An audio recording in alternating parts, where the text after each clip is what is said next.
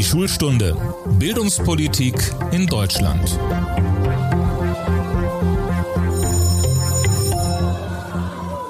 Hallo zu unserem Podcast Die Schulstunde. Mein Name ist Tobias Peter und ich arbeite im Hauptstadtbüro des Redaktionsnetzwerks Deutschland.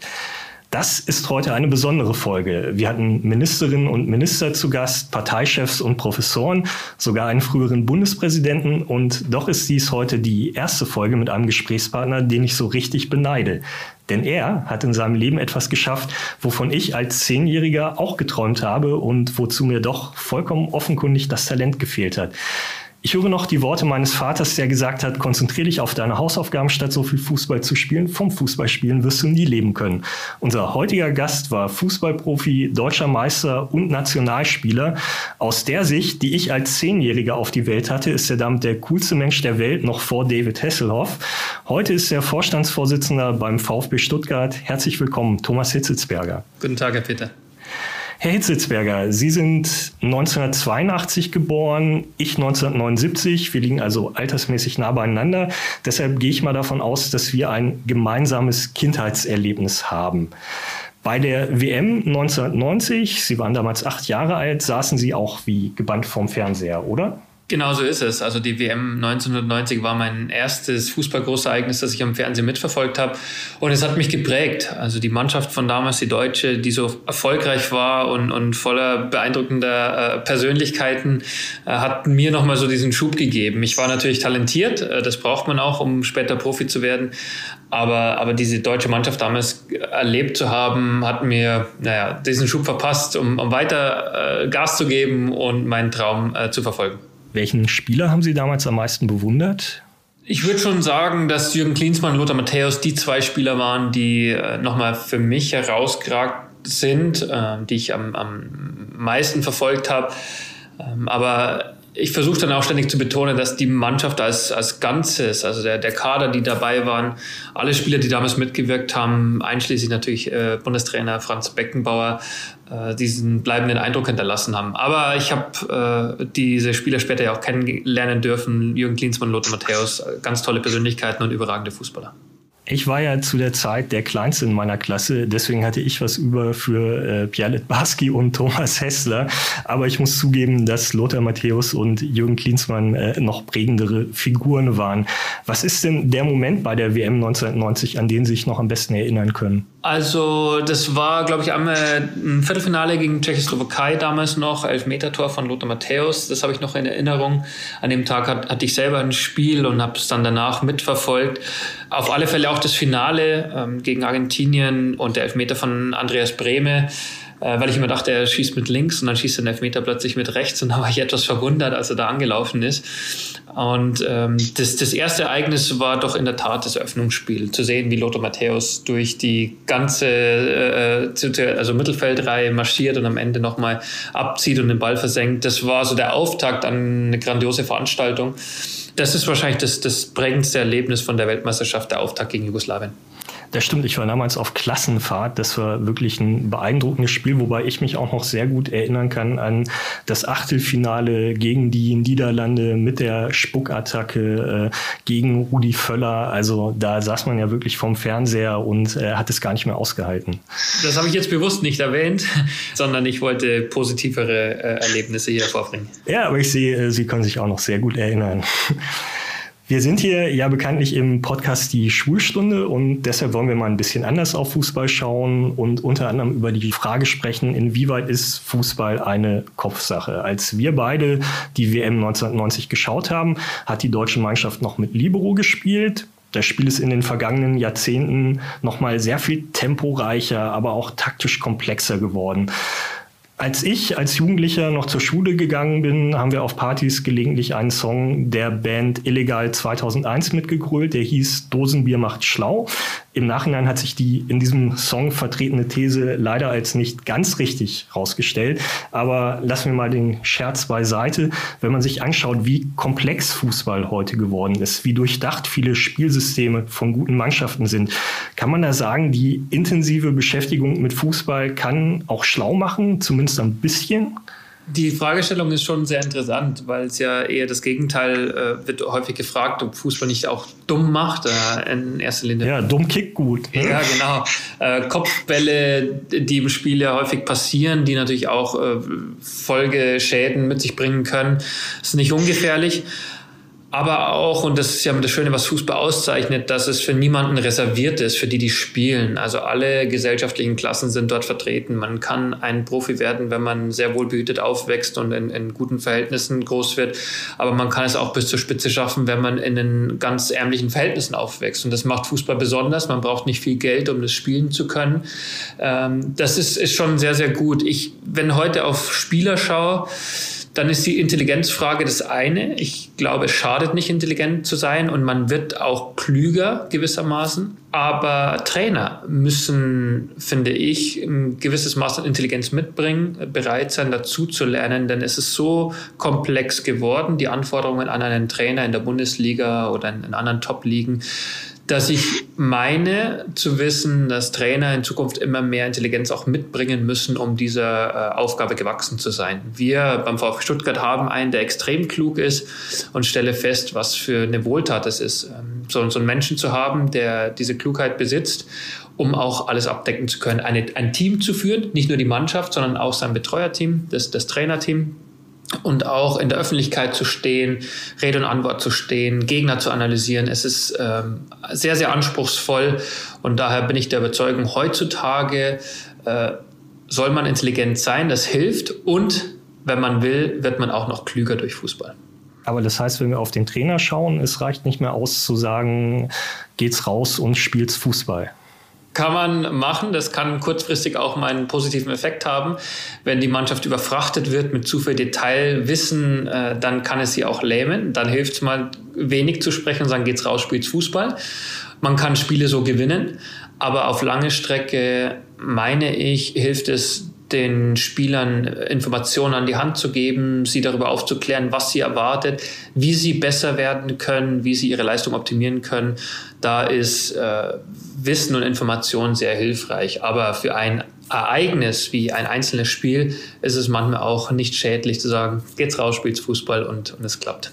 Trotzdem die Frage, braucht so ein kluger Trainer für den modernen Fußball zumindest den einen oder anderen Spieler in der Mannschaft, der nicht nur schnell ist, sondern auch schlau? Auch so in einer Mannschaft ist es von Vorteil, wenn man unterschiedliche Charaktere hat, äh, um, um sich gut zu ergänzen. Und da darf ein, ein schlauer Spieler nicht fehlen. Manchmal kann man das Positionen zuordnen, aber ich möchte jetzt gar nicht so pauschal daherreden, sondern äh, gewisses Wissen und, und, und eine Wissbegierde tut einer Mannschaft gut um so die Dynamik der Mannschaft steuern zu können. Also ich habe das immer wieder erlebt in Mannschaften, in denen ich war waren alle, alle vertreten, die Klugen, aber auch solche, die sich weniger Gedanken gemacht haben und einfach weniger Interesse hatten, dazu zu lernen im, im herkömmlichen Sinne. Und die waren aber trotzdem gute Fußballer.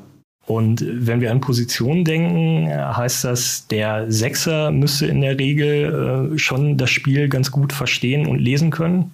Das wollte ich vermeiden, aber wenn Sie das jetzt gerade sagen, dann muss ich das natürlich sofort unterstreichen, weil ich war ja ein Sechser und dann würde diese Zuschreibung auf mich äh, zutreffen. Aber auch ein Mittelstürmer, der klug ist, kann sehr erfolgreich sein, ein Rechtsverteidiger, ein Torwart. Das ist kein Ausschlusskriterium. Ähm, die, die Anforderungen steigen und daher ist Intelligenz nicht von Nachteil, aber es ist keine Grundvoraussetzung. Wie groß ist da die Veränderung in den vergangenen Jahrzehnten, was die Anforderungen an Fußballer angeht, das Spiel auch selbst aktiv mitzudenken? Also ist es gar nicht so viel anders als früher oder liegen da schon Welten dazwischen? Ach, es verändert sich kontinuierlich. Wir haben immer mehr Hilfsmittel zur Verfügung. Vereine, die, die viel Geld haben, nutzen das, setzen das ein, um im Bereich der Analyse zum Beispiel sich Wettbewerbsvorteile zu verschaffen. Wir haben im Bereich Ernährung ähm, Bewusstsein zu entwickeln, wie, wie kann ich eine lange, erfolgreiche Karriere haben.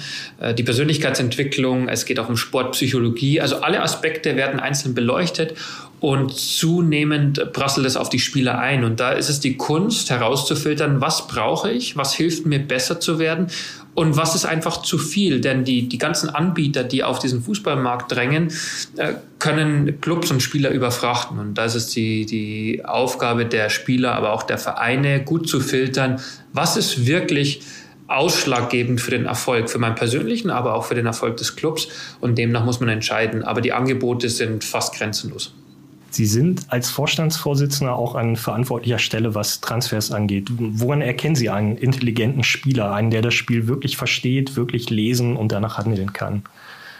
Das möchte ich mir gar nicht äh, anmaßen, das äh, so zu beantworten, denn die Disziplin der Kaderplanung ist auch nochmal ganz eine, eine, eigene, so dass ich mich sehr früh entschieden habe, als ich neu in die Position gekommen bin, ich, ich möchte einen Experten an meiner Seite haben, der das schon seit vielen Jahren praktiziert hat. Sven Mislintat ist eben jener. Er hat es äh, fast 20 Jahre lang bei Borussia Dortmund äh, gemacht, dann war er bei Arsenal und und so eine Mannschaft, so einen Kader zu komponieren, finde ich, da reicht es nicht, wenn man früher einfach mal Fußball gespielt hat, sondern das ist Detailarbeit, das ist ein Verständnis für, für Scouting, für Daten äh, und Spieleranalyse. Und das hat er, da hat er mich überzeugt, dass er das hervorragend kann. Und ich habe ihm den A, zum ersten habe ich ihn überzeugt, dass der VfB Stuttgart für ihn die richtige Adresse ist. Und B, habe ich ihm die Freiheit gegeben, genau das komponieren zu dürfen. Und ich bin so eine Art Sparringspartner. Also wenn, wenn er sagt, dieser und jener Spieler sind für uns interessant, dann stelle ich Rückfragen. Und dann äh, sind wir uns auch meistens einig. Und die letzten zwei Jahre haben gezeigt, dass wir da viele gute Entscheidungen getroffen haben. Wenn wir jetzt auch noch mal auf die Spieler schauen, es ist ja gleichzeitig die Frage, kann einem der Kopf eventuell auch dabei im Weg stehen, ein wirklich guter Spieler zu werden? Also behindert es einen zum Beispiel, wenn man zu viel über alles nachdenkt? Naja, Intelligenz heißt ja nicht, dass man zu viel nachdenkt. Intelligenz kann eben auch sein, zu wissen, welche Information für mich nützlich ist und welche eben nicht. Wir glauben, also es, Spieler werden in eine Schublade gesteckt, wenn sie, wenn sie zaudern und zögern und dann können sie vielleicht noch gut reden oder haben mal gesagt, sie lesen, haben Bücher gelesen, dann wird man, verpasst man ihnen das Label, sie sind intelligent und denken zu viel nach. Und das möchte ich so nicht sagen. Ähm, das ist ja eher das Grüblerische und das sollte man beiseite äh, lassen. Zu grübeln und nicht entscheidungsfreudig zu sein, das, das steht einem im Weg. Aber man darf nicht sagen, Leute, die intelligent sind, die, die denken zu viel nach. Denn Intelligenz, eine Form der Intelligenz ist auch, zu wissen, wann Nachdenken hilfreich ist und wann es auch mal gut ist zu entscheiden und dann nicht mehr zurückzublicken. Ich habe äh, den Film Tom meets Sisu, kein Sommermärchen, über den Fußballer Thomas Broich gesehen der hat neben seiner Profikarriere Musik gemacht, extrem viel gelesen, Töpferkurse besucht, ein wirklich hochbegabter Fußballer, der aber als Profi weit unter den Möglichkeiten geblieben ist, die man ihm mal zugetraut hat. Wenn ich Sie richtig verstehe, würden Sie jetzt trotzdem nicht sagen, Sie als Vorstandsvorsitzender schauen auf so einen Spieler und sagen sich, na, zu viel intellektuelle Anregung ist jetzt auch nicht gut, äh, dann vielleicht doch lieber jemand, der die ganze Zeit nur Playstation zockt. Nein, Thomas Bräuch, ich kenne ihn auch persönlich, wir haben in der Jugend zusammen gespielt. Das ist, es war seine Entscheidung, so mit seinem Leben umzugehen. Er hat sich diese Gedanken gemacht, er wollte in seiner Freizeit Musik machen, Töpferkurse belegen, das ist alleine seine Freiheit.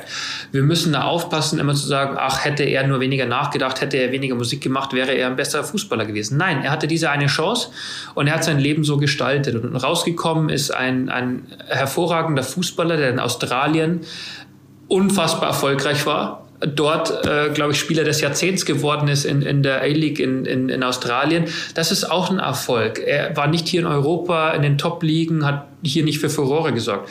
Aber er hatte eine ganz, ganz tolle Karriere und er hat ein interessantes Leben. Und heute hat er auch wieder seinen Platz als Kommentator bei der ARD. Und deswegen äh, glaube ich, wenn er darauf schaut, dann, dann kann er da mehr als zufrieden sein. Und diese Prognosen sind wahnsinnig gefährlich, sondern er hatte jederzeit die Chance, sich anders zu entscheiden. Er wollte das nicht.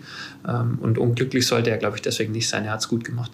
Wann muss man im Fußball den Kopf einfach mal abschalten können? Man kann den Kopf nicht abschalten. Wenn man sich daran gewöhnt hat, seinen Kopf einzusetzen, dann ist es schwer, ihn halt abzuschalten. Ähm, es ist nur so, dass man mehr Eindrücke sammeln kann. Wenn man in der Lage ist, seinen Kopf einzusetzen, dann nimmt man viel mehr Eindrücke wahr und verarbeitet sie. Die Kunst ist, sie richtig zu verarbeiten. Abzuschalten geht nicht. Es gibt keinen Schalter, ich habe noch keinen entdeckt, der bei uns am Kopf ist, der man drücken kann. Also ich äh, also bei Ihnen gerade keinen kein Knopf am Kopf. Also geht es gar nicht. Das ist so eine Redewendung, die dann eher deplatziert ist. Ähm, ich tendiere immer dazu äh, zu sagen, Leute, die ihren Kopf benutzen, äh, die sind im Vorteil und das ist gut und lasst euch nicht einreden, dass ihr zu viel nachdenkt. Das ist schon okay so. Aber wenn ich den Kopf nicht abschalten kann und ich frage das jetzt als Hobbyfußballer auch mal ganz persönlich, woran denke ich dann am besten direkt vorm Elfmeter? Man schaltet ja den Kopf nicht ab, sondern man fokussiert sich auf, auf dieses nächste Ereignis, auf diesen Elfmeter. Und da gibt es in der Sportpsychologie sehr viele Möglichkeiten, wie man die Wahrscheinlichkeit erhöht, den Elfmeter in, im Tor zu versenken. Und äh, da helfen Abläufe, Routinen, Dinge, die man im Training probiert. Und äh, da ist es einfach auch hilfreich zu sagen, wenn ich meinen Ablauf trainiert habe, dann sollte ich bei diesem Ereignis genau diesen Ablauf wieder absolvieren. Nur wenn man dann plötzlich Zweifel hat, dann wird es schwierig. Und da ist es die Kunst, eben fokussiert zu bleiben. Und das kann man ähm, auch gut hinkriegen. Aber es ist trotzdem eine schwere Disziplin, das kann ich aus eigener Erfahrung sagen. Damit sind wir direkt bei einer Rubrik, die ich extra für diese Podcast-Folge erfunden habe, für Sie und ehrlich gesagt auch für mich. Die Rubrik heißt, ein ehemaliger Nationalspieler gibt Tipps an mittelmäßige Hobbyfußballer. Wir sind schon beim Thema Elfmeterschießen. Also wie trainiere ich das denn jetzt am besten? Wahrscheinlich bin ich der falsche Ansprechpartner, weil ich nicht besonders erfolgreich war beim Elfmeterschießen. Aber im Vergleich zu Hobbyfußballern äh, standen bei mir auch mal bessere Torhüter im Tor. Äh, Abläufe, das meinte ich. Man, man kann sich da die Sportpsychologie äh, zunutze machen und sagen, es ist ja eine Standardsituation, die Bedingungen sind immer dieselben, der Platz, äh, der Ball liegt immer gleich weit vom Tor entfernt. Um klar zu wissen, wo soll es hingehen. Technisch die Ausführung zu praktizieren, zu üben, immer wieder auf die Wiederholung gehen und klar zu wissen, sich festzulegen, wo möchte ich den Ball hinschießen. Aber es ist eine Verbindung aus Training, technischen Fertigkeiten und der Klarheit, bei, beim Elfmeter auch genau das zu tun, was ich mir vorgenommen habe und nicht nochmal die Meinung zu ändern. Wenn ich jetzt im Elfmeter schießen oder sagen wir mal im sieben Meter schießen, da ist das wahrscheinlicher, wenn man auf dem Kleinfeld äh, mal ein Turnier spielt, äh, ein zweites Mal dran komme. Heißt das, ich soll dann beide Male in meine Lieblingsecke schießen, weil ich das eben am besten trainiert habe und da am sichersten bin? Oder müsste ich versuchen, mich in den Torwart reinzudenken und zu sagen, jetzt muss ich auch mal die andere probieren? Das geht so weit. Ich habe mich damit noch nie beschäftigt. Äh, äh, bei einem Hobbyturnier auf so einem kleinen Tor äh, einen zweiten Elfmeter zu schießen. Ich kann hier keinen Tipp mehr geben. Vielleicht kann man den Torhüter einschüchtern, indem man äh, ihm droht, richtig fest draufzuhauen, damit das Tor verlässt. Vielleicht ist es ein probates Mittel. Okay, aber dann haben wir vielleicht noch eine andere Frage, wo Sie mir praktische Lebenshilfe geben könnten. Was ist denn die richtige Position, wenn man so ein bisschen in die Jahre gekommen ist und äh, so ein bisschen langsamer geworden ist? Also wo positioniere ich mich da am besten auf dem Feld? Wenn Sie keinen Bock haben zu laufen, gehen Sie ins Tor. Das ist, glaube ich, die, die beste Position. Äh, da, da, müssen Sie äh, nicht viel laufen, Sie müssen nicht mal schnell laufen. Aber wenn Sie nie gelernt haben, Ball zu fangen, dann ist es auch schlecht. Dann tendiert man dazu, weiter zurückzugehen in die Abwehrkette. Ähm, aber wenn sie, wenn sie erfolgreich waren, können sie auch noch als Stürmer äh, ihrer, ihrer Passion nachgehen. Das ist halt so alternen Fußball. Da sollte schon vorrangig darum gehen, Spaß zu haben und nicht mehr äh, noch mal ein paar Zehntelsekunden rauszuholen. Ja, und der Altherrenfußball beginnt ja erschreckend früh. Die Erfahrung habe ich auch gerade gemacht, ja. Wir sind hier im Podcast die Schulstunde und wollen natürlich auch ein bisschen über die Nachwuchsförderung reden. Die Nachwuchsförderung im deutschen Fußball ist heute sehr viel professioneller als früher. Die Bundesliga-Vereine haben Leistungszentren zur Förderung junger Spieler. Viele leben dann im Internat oder vielleicht auch in Gastfamilien, wenn das eben gerade nicht bei ihnen zu Hause um die Ecke ist. Herr Hitzelsberger, geht da nicht ganz schön viel Kindheit verloren? Nun, das ist einfach eine, eine andere Erfahrung. Wenn ich, ich durfte sie machen, ich war schon mit, mit sieben Jahren beim FC Bayern und man kann sich vorstellen, dass auch damals schon es sehr fortschrittlich war und professionell. Und ich möchte trotzdem nichts missen. Ich war ehrgeizig, ich hatte Spaß am Fußball und so kann man seine Kindheit auch verbringen. Ähm, das äh, Wichtigste ist, dass man, wenn man den Traum verfolgt und ihn erreicht, dass man sich erstmal darüber freut und wenn nicht, trotzdem diese Erfahrung mitnimmt. Was heißt es, sehr früh schon in einer Mannschaft zu spielen? In einer Mannschaft, die so unterschiedlich zusammengesetzt ist. Man lernt mit Druck umzugehen, mit Erfolgsdruck. Ähm, das herauszuziehen, das kann sehr, sehr hilfreich sein, denn es ist was Besonderes, in einem Nachwuchsleistungszentrum zu spielen man muss auch Verzicht üben. Man hat nicht das normale Leben wie andere Schülerinnen und Schüler, aber dafür den Vorteil, in dieser Leistungsgesellschaft früh schon zu sein. Und wenn man, wenn man es schafft, das Richtige rauszuziehen, dann ist es ein Vorteil auch für spätere Leben. Also man darf da nicht immer so, so negativ drauf blicken, sondern ich neige dazu, das Positive dazu sehen. Es wird ja gelegentlich geklagt, es gebe nicht mehr so viele Typen im Fußball, alle seien so stromlinienförmig geworden. Ist jetzt die Frage, zum einen stimmt das und zum zweiten, falls ja, hat es dann vielleicht auch was damit zu tun, dass die besonders guten Nachwuchsfußballer jetzt schon im Jugendalter zu kleinen Profis erzogen werden, die sich nicht daneben benehmen und die kein falsches Wort sagen sollen? Also es scheint zu stimmen, dass die Ausbildung sich ja oft angleicht, dass die Bundesliga, Zweitliga-Clubs ähnlich ausbilden. Das ist schon richtig und dann kommen auch ähnliche Spielertypen hervor. Aber der, der Verband weiß das, die Bundesliga-Clubs wissen das auch. Und dann ähm, kann man schon auch versuchen, gegenzusteuern. Wir müssen halt sehen, dass die Trainer, die bei uns im Club angestellt sind, die sind äh, hauptamtlich, die werden auch gut dafür bezahlt. Und dann kann ich erwarten, dass sie in der Entwicklung von den jungen Spielern einfach mehr Wissen haben, um den Spielern zu helfen, ein erfolgreiches Leben zu führen. Und das ist doch der Anspruch, den wir haben. Wir haben mehr Mittel, um, um 10- bis 18-jährigen äh, Jugendlichen eine gute Ausbildung zu geben, sie darauf aufmerksam zu machen, machen, dass die Schulausbildung, die Schulbildung sehr wichtig ist für das weitere Leben, dass die wenigsten Profis werden, ohne gleich deren Traum jetzt zu zerstören zu wollen. Und dass wir sie zu besseren Fußballern machen, aber auch die Zeit, die wir mit ihnen zur Verfügung haben, sie dafür sensibilisieren, dass, dass die Fußballwelt eine dann sehr kleine ist und dass wir sie auf das Leben vorbereiten wollen. Und da haben wir gute Möglichkeiten, die Infrastruktur passt. Wir haben nochmals äh, sehr gut ausgebildete Trainer, die halt auch natürlich Menschen sind und teilweise selber auch Kinder haben und wissen, was es bedeutet, diesen jungen Menschen, die wir hier äh, unter unserer Obhut haben, äh, bestmöglich und professionell zu begleiten ich bin ja auch in Sachen Fußball, muss ich zugeben, äh, so ein bisschen Romantiker. Insofern ist meine Lieblingsgeschichte ja eigentlich immer die von Jonas Hector, noch mit 18 im Jugendverein in der Oberliga geblieben, bei den Kumpels in der alten Heimat, mit 20 dann in die zweite Mannschaft des ersten FC Köln, mit 22 Profi, erst in der zweiten Liga, mit 24 war er Nationalspieler. Auf mich hat Jonas Hector dann auch immer wie jemand gewirkt, der eben besonders geerdet ist. Empfehlen können Sie einen solchen Werdegang vermutlich aber trotzdem nicht, weil das eigentlich nie klappt, oder? Nein, ich möchte das nicht ausschließen. Nur Jonas Hector ist dann auch Profi geworden. Und ich wüsste nicht, warum er jetzt sympathischer sein sollte als jemand, der mit zehn Jahren in einem Nachwuchsleistungszentrum bei der Bundesliga war. Ich glaube, Joshua Kimmich hat bei uns auch sehr früh angefangen beim VfB Stuttgart im NLZ. Und Timo Werner war als acht- oder neunjähriger hier. Ähm, und so viele andere Bundesliga-Profis und Nationalspieler haben sehr früh begonnen. Das heißt aber nicht, dass sie unsympathische Menschen deswegen sind. Das, das machen NLZs nicht, sondern die, die Erziehung wird dann auch immer noch von den Eltern gesteuert und die Eltern haben eine große Verantwortung und das ist eine tolle Geschichte bei Jonas Hector oder äh, bei Gosens jetzt, der uns aufgefallen ist bei der Europameisterschaft.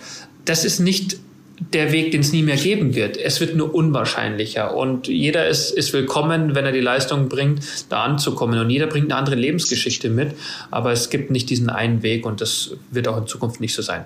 Sie haben das schon angesprochen, die meisten in den Leistungszentren erreichen ihr Ziel, Profi zu werden, am Ende nicht. Insofern, wenn ich Sie richtig verstehe, Sie würden jedem Fußballer, auch jedem noch so begabten Nachwuchsfußballer, der die Gelegenheit und das Talent dazu hat, dazu raten, das Abi zu machen, oder? Das würde ich sagen. Wir sind ja hier bei der Schulstunde und deswegen äh, ist es ja auch günstig, das hier hervorzuheben. Mir haben das meine Eltern auch immer wieder gesagt, äh, darauf zu achten, gut zu sein in der Schule. Ich hatte nicht ganz den Weg nach oben bis zum, bis zum Abitur. Aber zumindest habe ich mich angestrengt, weil ich auch die Wahrscheinlichkeiten in etwa kannte, wie wenig wahrscheinlich ist es, Profi zu werden und davon leben zu können später. Ich habe es gegen die Wahrscheinlichkeit geschafft, aber bin froh, es durchgezogen zu haben. Ich bin froh, äh, sensibilisiert worden zu sein, was es heißt, in der Schule aufzupassen, zuzuhören, zu lernen.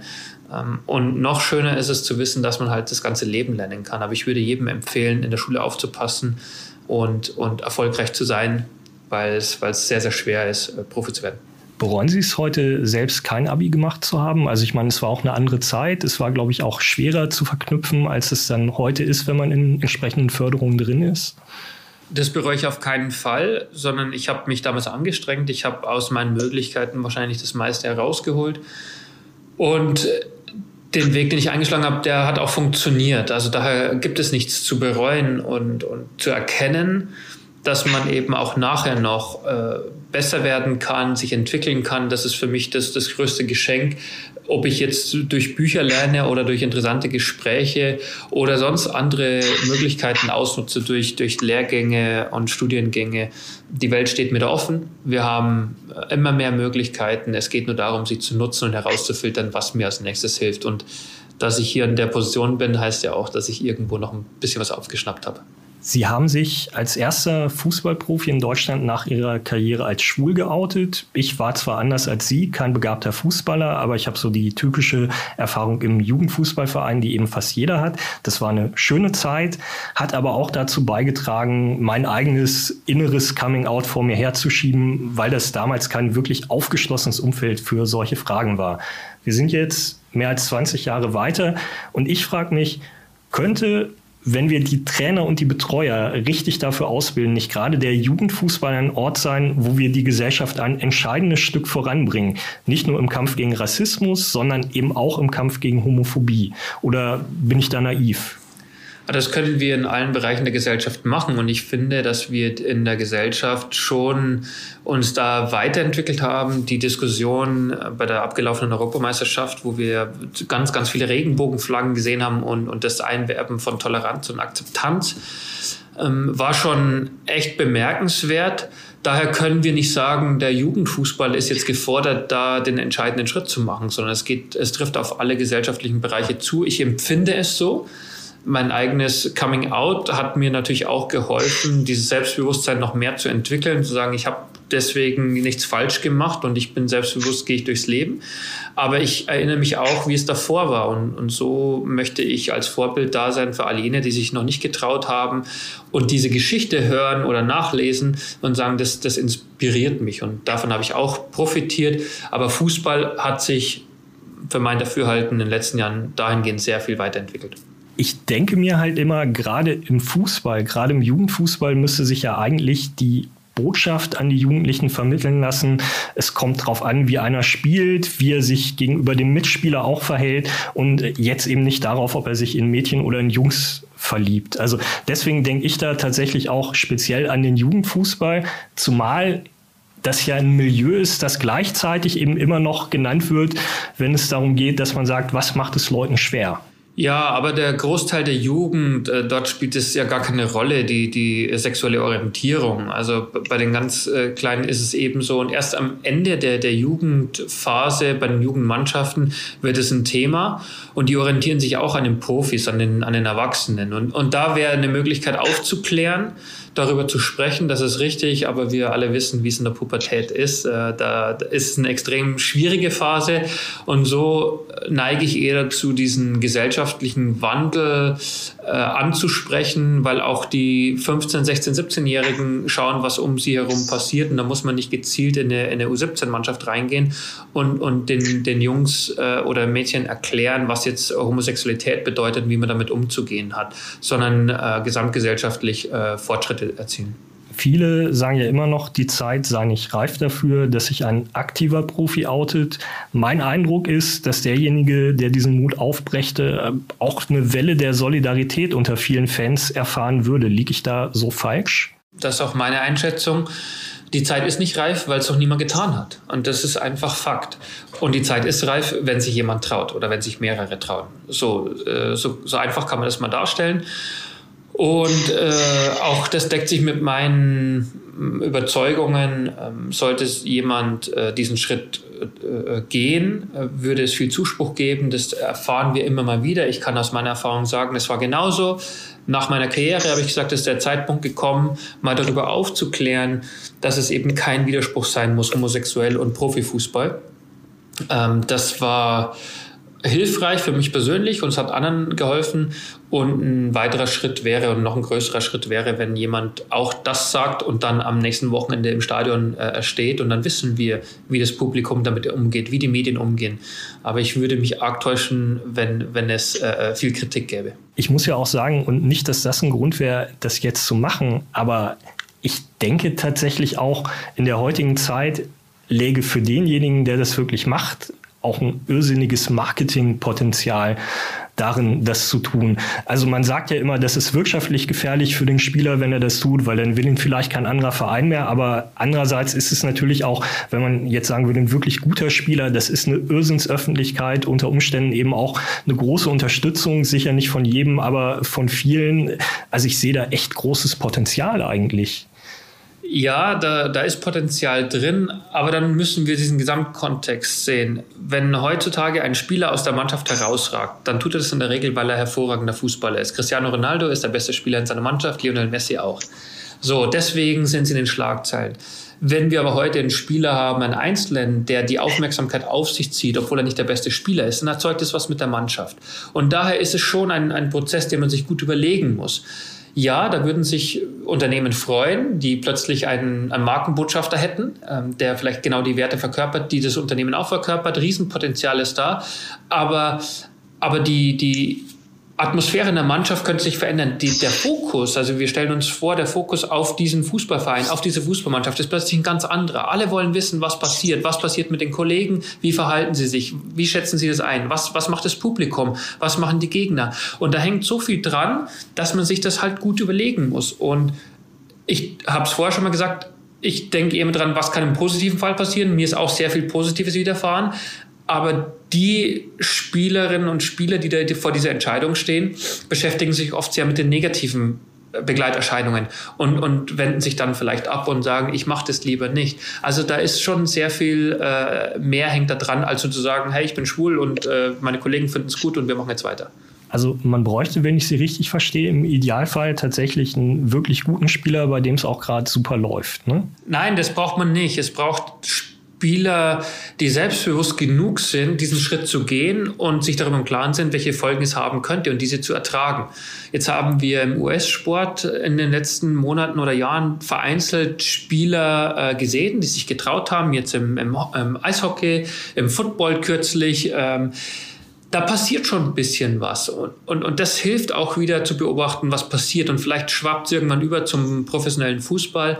Und dann sieht man es mal, nein, man darf auch nicht diese Forschung haben, ich muss der Beste sein und es muss gerade super laufen, damit ich das darf.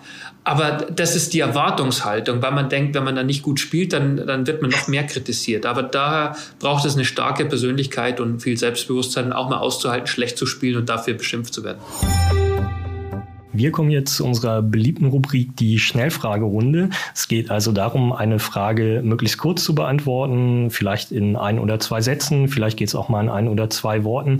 Herr Hitzelsberger, wären Sie lieber heute ein Jugendfußballer als zu Ihrer eigenen Zeit? Nein. Ich hatte eine tolle Jugendzeit. Und ich brauche keine noch bessere.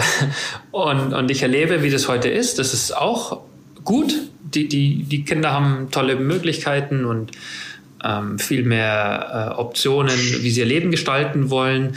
Und das ist Fluch und Segen zugleich. Ich hatte diese Wahlmöglichkeiten nicht und mir hat aber auch nichts gefehlt. Und deswegen äh, war das eine tolle Jugend und die möchte ich nie missen. Wäre im Fußball irgendetwas besser, wenn nicht so gigantische Gehälter gezahlt würden? Vermutlich schon. Äh, vielleicht wäre der Neid weniger. Aber ich kann dem auch viel abgewinnen. Äh, viel Geld heißt äh, mehr Entwicklung äh, größere Aufmerksamkeit und Spieler mögen das natürlich und alle Protagonisten äh, sind da auch, die meisten zumindest gerne in der Öffentlichkeit, volle Stadien, tolle Stimmung. Äh, also das viele Geld sorgt auch für viele äh, positive Aspekte, aber äh, Gier und Neid sind auch Begleiterscheinungen und daher wäre es vielleicht besser, wenn weniger Geld vorhanden wäre. Worüber wird in der Fußballnationalmannschaft nach dem Spiel unter der Dusche gesprochen? Über Spiel. Es ist in jeder Mannschaft so, nicht nur in der Nationalmannschaft, dass nach dem Spiel äh, sind die Gedanken beim Spiel. Äh, das ist so hoch emotional, dass man das verarbeiten muss. Das macht man äh, direkt danach und deswegen kann man auch meistens nach dem Spiel gar nicht schlafen. Also die, die, die Stunden und der Tag danach sind fast ausschließlich für Spiel reserviert. Ja, ich frage in diesem Zusammenhang jetzt mal nicht nach Jens Lehmann, das sparen uns vielleicht, die Hörer des Podcasts, die nicht so Fußball interessiert sind, äh, man kann ja vielleicht einfach mal Jens Lehmann und Thomas Hitzelsberger googeln, dann weiß man, worauf ich angespielt habe. Wir kommen jetzt auch noch zu einer sehr beliebten Rubrik. Sie heißt Das persönliche Schulerlebnis. Äh, sie erzählt eben davon, dass jeder mal in der Schule war, auch der Minister, der ehemalige Bundespräsident, der Lehrer, aber natürlich auch der Fußballnationalspieler. Herr Hitzelsberger, wie fanden Sie Ihren Sportunterricht? Das äh, war unterschiedlich über die Jahre. Ähm, es war wahrscheinlich zu wenig Fußball, aber wenn wir Fußball gespielt haben, war es auch ermüdend, weil, weil die Konkurrenten nicht so gut waren. Und so konnte ich mich äh, da nicht so austoben. Aber der, der Sportunterricht in der Schule hatte nichts mit, mit Sport in dem Sinne zu tun, wie ich das machen wollte. Zwar mit Leistungssport, sondern da waren genügend drin, die hatten einfach keine Lust.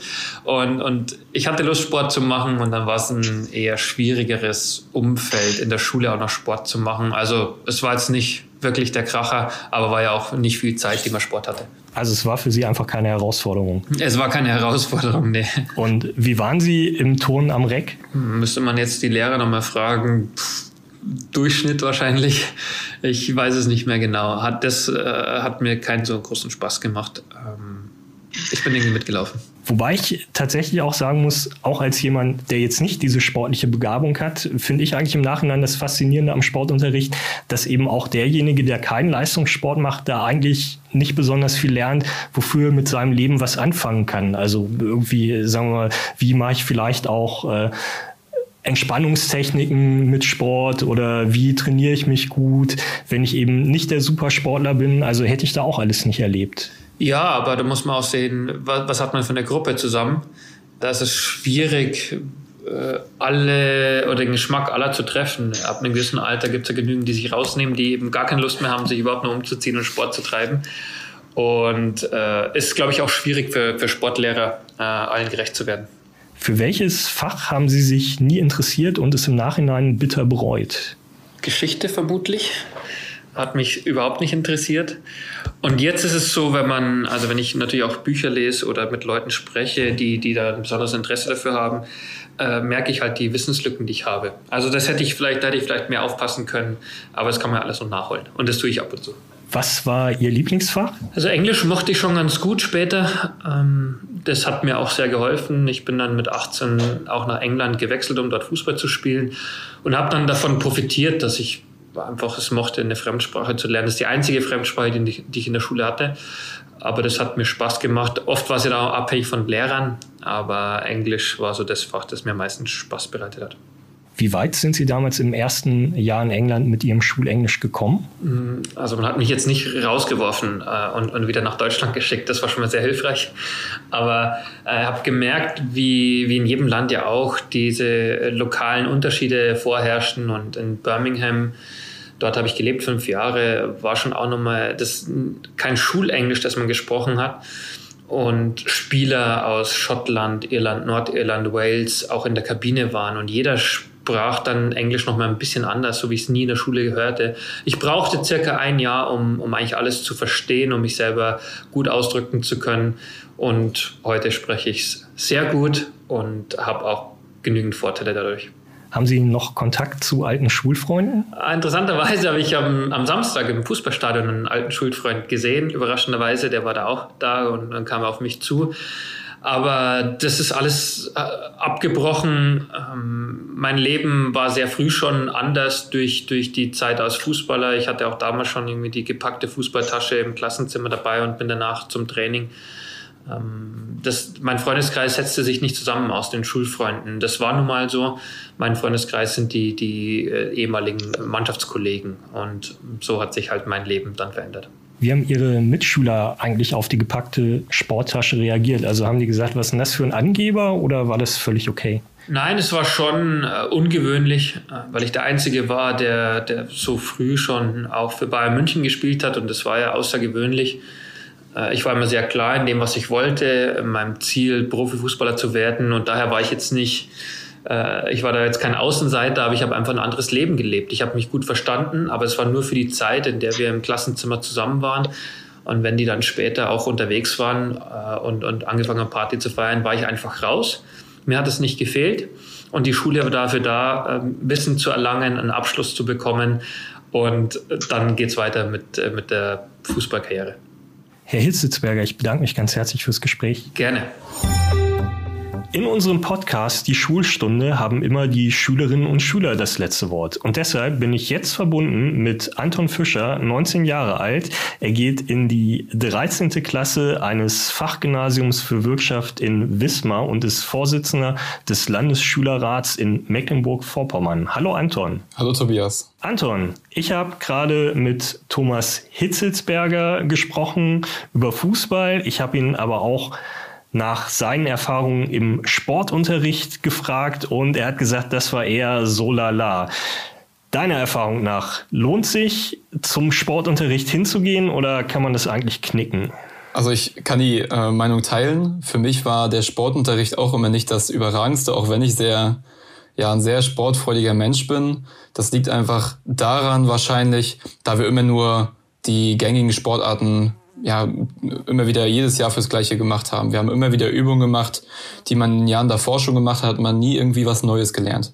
Man hat vielleicht eine Technik verbessert, aber es hat nie einen irgendwo mal in eine Nischensportart geführt oder auch irgendwo eine Weiterentwicklung des eigenen Sports. Also, als ich zur Schule gegangen bin, haben wir ständig Völkerball gespielt. Ist das heute auch noch so? Genau, also ich glaube, das hat sich nicht verändert. Ähm, Völkerball ist wahrscheinlich das einfachste Spiel, was man so machen kann neben ähm, Volleyball oder Abwerfball. Ja, das ist leider, leider gibt es da nichts Neues. Jetzt kann man ja sagen, okay, du bist ein besonders sportlicher Typ. Du kannst ja auch in deiner Freizeit noch Sport machen. So ein Sportunterricht ist ja vielleicht auch für Leute da, die nicht so super sportlich sind und dann machen die zumindest ein bisschen Sport und lernen ein bisschen was dazu. Glaubst du, das ist so oder ist es für die eigentlich auch was, was denen gar nichts bringt? Also Sportunterricht finde ich, denke ich mal, ist eine wichtige Sache. Aber in seiner jetzigen Form ist er einfach nicht das, was man sich erwünscht als Schüler für mich war der Sport eigentlich immer, also sich, sich immer so angefühlt, das ist eigentlich der Einstieg, um im Vereinsleben vielleicht irgendwann mal tätig zu werden. Durch die Schule habe ich mit Fußball früher angefangen. Ähm, das hat sich einfach geprägt, weil wir einen coolen Lehrer hatten.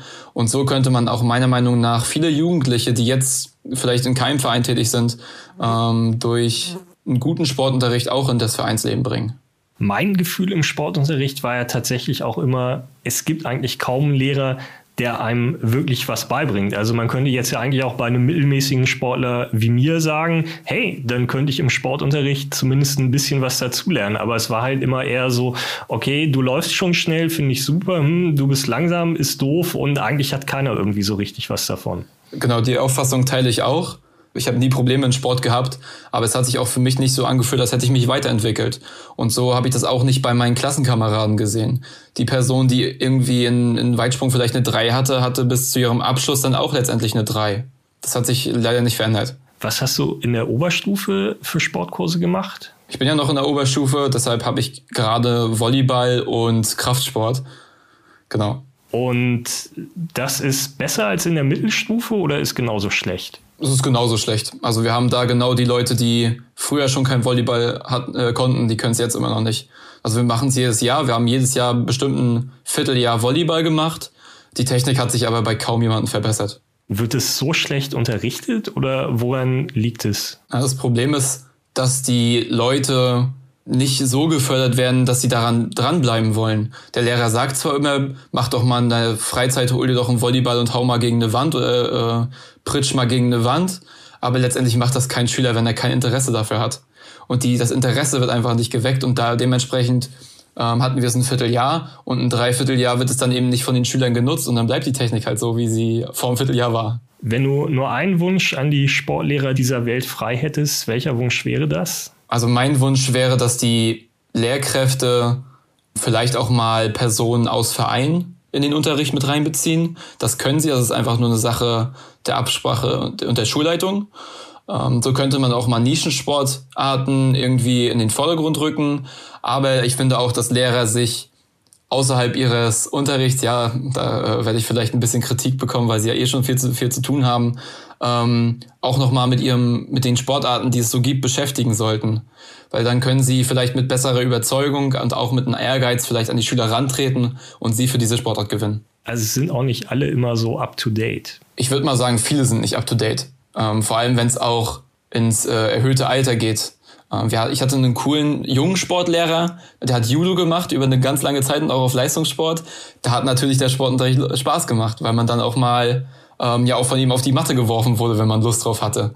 Aber der hat auch in anderen äh, Sportarten ganz viele Facetten mit aufgebracht, die man, die er im Judo irgendwie beigebracht bekommen hat. Zum Abschluss dann noch die Gewissensfrage: Duschen nach dem Schulsport oder nicht? Ich nehme an, du kommst einfach gar nicht ins Schwitzen, oder? Also ich bin jemand, der ganz, ganz schnell schwitzt. Da braucht man nur fünf Meter laufen und ich bin klitschnass. Ähm, ich bin die Person, die immer nach, äh, nach dem Sport äh, duschen gegangen ist. Das liegt aber auch daran, dass ich auch beim, beim Sport mit vielen in der Dusche war. Aber es ist nicht so angenehm, als würde ich im Verein duschen gehen.